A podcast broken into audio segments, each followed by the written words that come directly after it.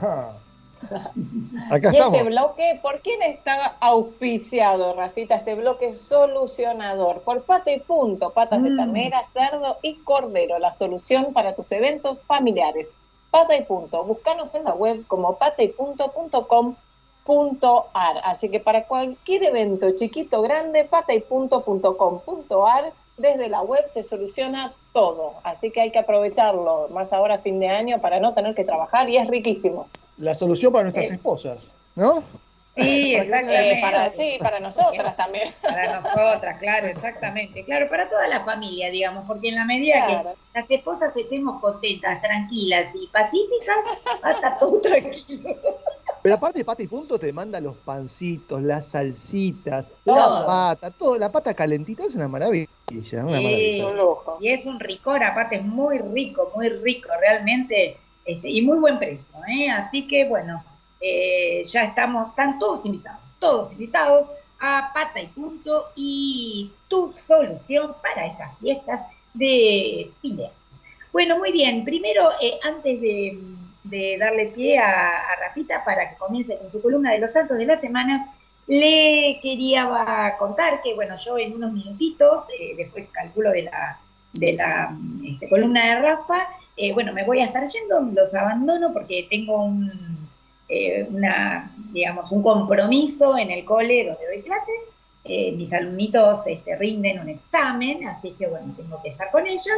Y bueno, de esta manera entonces yo me despido ya de toda la audiencia, de nuestros queridos oyentes, pero bueno, obviamente que los dejo en excelentes manos de mi querida amiga Euge y Rafa Martino y bueno, yo me despido entonces hasta la semana que viene. Y ahora sí, Rafita, te escuchamos. Muchas gracias, Fabi. Muy buen fin de semana para vos y tu familia. Bueno, acá estamos con los santos de la semana. La verdad que tenemos una fiesta súper especial, la fiesta de las fiestas, mañana domingo, porque es nada más y nada menos, y de eso quiero hablar, la celebración, la solemnidad, se llama solemnidad de nuestro Señor Jesucristo Rey del universo. ¿eh? Así se cierra el año litúrgico, como decíamos al comienzo del programa, ¿no? En este año en que hemos meditado sobre todo el misterio de la vida, predicación y el anuncio del reino de Dios. ¿eh? La fiesta de Cristo Rey, les cuento a todos, que fue instaurada por el Papa Pío XI, justamente el 11 de diciembre de 1925. El Papa quiso motivar a los católicos a reconocer públicamente la realeza de nuestro Señor Jesucristo. Jesús responde a Pilato cuando le pregunta si en verdad Él es el rey de los judíos. Jesús dice, mi reino no es de este mundo. Si mi reino fuese de este mundo, mi gente habría combatido para que no fuese entregado a los judíos. Pero mi reino no es de aquí. Jesús no es el rey de un mundo de miedo, mentira y pecado. Él es el rey del reino de Dios, al cual nos trae y al cual nos conduce. Eh, para presentar esta fiesta tan importante que tenemos mañana domingo, quiero comentar una carta muy linda que estuvo circulando por las redes. Eh, esto saqué de Así Prensa, les agradezco muchísimo a nuestros amigos de Así Prensa, de un obispo español llamado Monseñor Demetrio Fernández. Él nos recuerda que la jaculatoria que tenemos que recordar en nuestra mente, ¿no? Estas oraciones cortitas. La ejaculatoria que dice Viva Cristo Rey fueron justamente las últimas palabras de muchos de los mártires católicos asesinados durante la persecución religiosa del siglo XX en España, que tuvo lugar especialmente durante los años de la Guerra Civil Española, ¿eh? no hace mucho, en 1936 a 1939. Justamente esta confesión valiente y llena de entusiasmo que nos presenta a Cristo como Señor, como dueño de la vida y de nuestra historia, como Señor de los vivos y de los muertos. Este Viva Cristo Rey es el grito con el que han muerto miles de hombres y mujeres, expresando un amor más grande que la muerte, un amor a Cristo y a los mismos asesinos, a los que perdonaban en el instante de su ejecución. Monseñor Fernández recuerda también en su carta que San Ignacio de Loyola, en sus ejercicios espirituales, distingue entre el rey eterno y el rey terreno. Este, el rey terrenal, te ofrece éxitos, te ofrece aplausos, placeres, poder y riqueza, pero todo se acaba y se esfuma, dejando disgusto y decepción, poniendo incluso en peligro nuestra salvación eterna.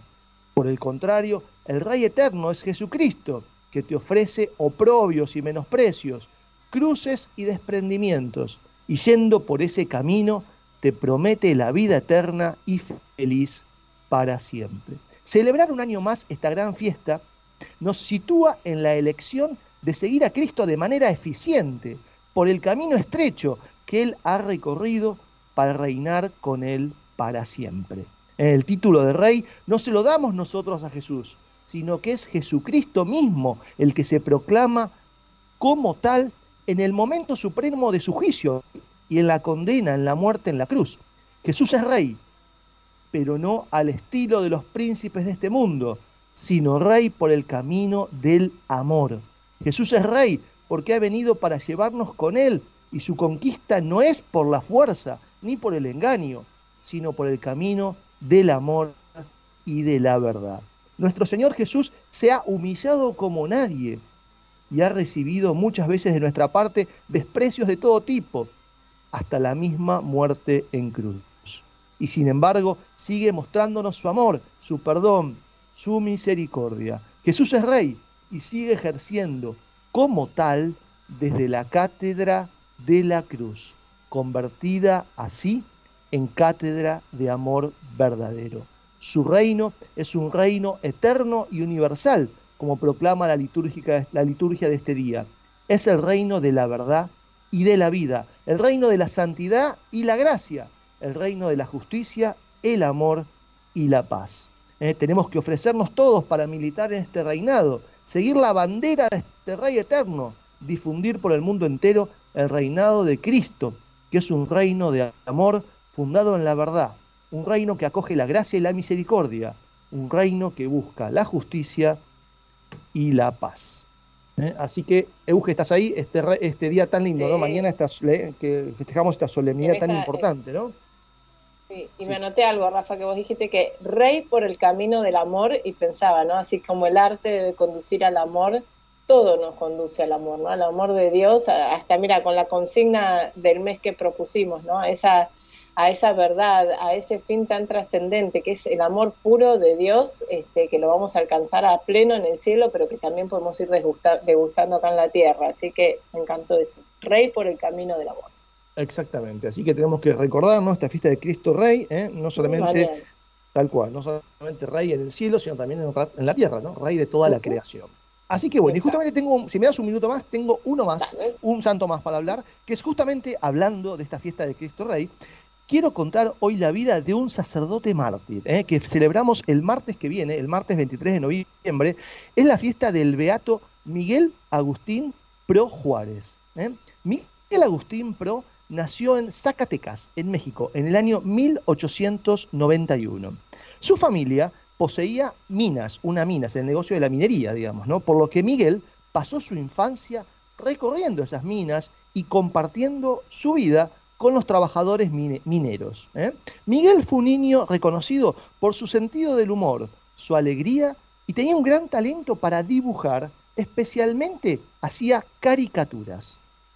Cuando años más tarde sus hermanas ingresaron a la vida religiosa, su madre, viendo que Miguel se sentía un poco solo y triste, le propuso que fuera a un retiro, hacer un retiro, ¿no? Para ver si Dios lo llamaba también a él a la vida consagrada. Así, el jovencito Miguel decidió asistir a un retiro vocacional del cual salió decidido a hacerse sacerdote en la compañía de Jesús, en lo que se llaman los jesuitas. ¿no? A los 20 años, Miguel fue aceptado en el seminario, aceptado en el seminario con 20 años, pero dado que la situación social y política era cada vez más hostil con la Iglesia Católica en México, él y sus compañeros fueron enviados a estudiar a California. Luego sería enviado a España, donde allí culminó su formación y fue ordenado sacerdote en el año 1925, cuando tenía 24 años de edad. Cuando retornó a México, el Beato encontró un país devastado por la violencia en el cual los cristianos eran perseguidos y tenían que resistir innumerables abusos del gobierno, ¿eh? se imaginan, ¿no? Persecución, o sea, todo lo que tenía que ver con la fe era perseguido. Así se vio obligado a ejercer su trabajo pastoral en la clandestinidad. El padre Pro, el padre Miguel Pro, se preocupó siempre porque a sus feligreses no les falte la asistencia espiritual, por lo que se propuso que nunca les falte la Eucaristía. Así organizó una suerte de estaciones, la llamaba, estaciones o paradas secretas para distribuir la comunión. A ellas asistían en total más de mil personas. Además, se celebraban misas y adoraciones eucarísticas en las que participaban gente de toda edad y condición, todos unidos en la fe. El presidente de México en aquel momento se llamaba Plutarco Elías Callés. Él, tomado la noticia de este tipo de actividades, se propuso acabar con ellas y organizó a la policía de ese momento para tal fin. Se arrestó primero a muchos líderes católicos y luego así a cualquiera que intentase practicar su fe. A los detenidos se los torturó con crueldad y en la mayoría de casos se los ejecutó sin ningún proceso judicial. Mientras tanto, el padre Pro se las ingeniaba para escabullirse y continuar con su servicio sacerdotal. En una oportunidad, el padre Pro se encontraba dando una charla espiritual a un grupo de jóvenes en un teatro, cuando la policía inició una redada para detenerlo. El padre Miguel, gracias a la colaboración de los asistentes, pudo huir entre las casas vecinas sin que nadie lo denunciase. En otra ocasión, el padre iba en un taxi y se percató de, de que lo seguían. Entonces pidió al taxista que siguiera avanzando mientras él disimuladamente se lanzaba a la calle y así pudo escapar de los, de los que lo perseguían. El padre Pro llegó a ser uno de los líderes principales de la resistencia católica en México, aglutinada justamente bajo el lema Viva Cristo Rey. Por ello se convirtió en un objetivo primordial del aparato de represión estatal. Era cuestión de tiempo que cayera detenido y sin duda, una vez arrestado, el gobierno no tendría ningún escrúpulo en deshacerse de él. Así, poco tiempo después, el padre Pro fue finalmente arrestado junto a su hermano Humberto y a un grupo ferviente, a un grupo de fervientes católicos, quienes fueron acusados de conspiradores por para, digamos, derrocar al gobierno. Así, sin mediar juicio alguno, al padre Pro se lo condenó a, a morir fusilado. Tremendo, ¿no? El 23 de noviembre de 1927, el padre Miguel Agustín Pro Juárez fue presentado ante el pelotón de fusilamiento. Él negó haber participado en ninguna conspiración y pidió se le diese un momento para rezar. Se arrodilló y dijo, Señor, tú sabes que soy inocente. Yo perdono de corazón a mis enemigos. ¿eh? Antes de ser fusilado, se puso de pie y extendió los brazos en cruz, con el Santo Rosario, ¿eh? nuestro querido Rosario, en una mano y el crucifijo en la otra. Luego gritó, Viva Cristo Rey. ¿eh? Después de la descarga del fusilamiento, su cuerpo cayó a tierra como ofrenda puesta a los pies de nuestro Señor.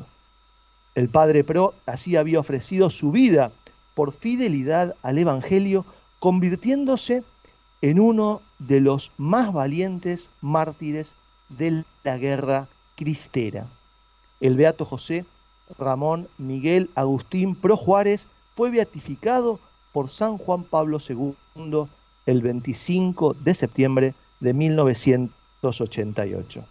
Así que bueno, justamente quise traer este santo, digamos, ¿no? Justamente con la, con la fiesta que celebramos mañana de Cristo Rey. Bueno, acá vemos un ejemplo, ¿no? Cómo nuestros santos, al grito de Viva Cristo Rey, ¿no? Manifestaron su amor y su fidelidad entregando su vida ¿eh? por la verdad. Euge, ¿estás qué Bueno, sí, sí, sí, sí, sí, te estaba escuchando atentamente. Qué, qué maravilla, ¿no? Eso, entregarnos a, Cristo Rey. Qué lindo, así que bueno. Sí, sí, así que bueno, así que bueno, la verdad que sí, tremenda la vida de este sacerdote y bueno, y tremendo descubrir y no y conocer y también estudiar no todo lo que pasó en la guerra la famosa guerra cristera no hay también varias películas y muchos mártires no sobre los cristeros y bueno, este, este dictador, digamos, ¿no? En México que perseguía todo lo que tenía que ver con la fe, ¿no? Cuando recién hablábamos, ¿no? En tu columna, Euge, del arte, digamos, ¿no? Y cómo los católicos en una manifestación pacífica, ¿no? Se presentaron ante, ante, ante ese, ese museo, digamos, a rezar pacíficamente el rosario y así fue levantada. Bueno, mirá ese tiempo, ¿no? La persecución a todo lo que tenía que ver con la fe terminaba con la muerte, ¿no? Qué, qué tremendo, ¿no? Realmente pensarlo, ¿no? Así que bueno. Bueno, gracias, Rafa. ¿Qué te parece si le vamos dando paso a nuestra super columna de esta semana?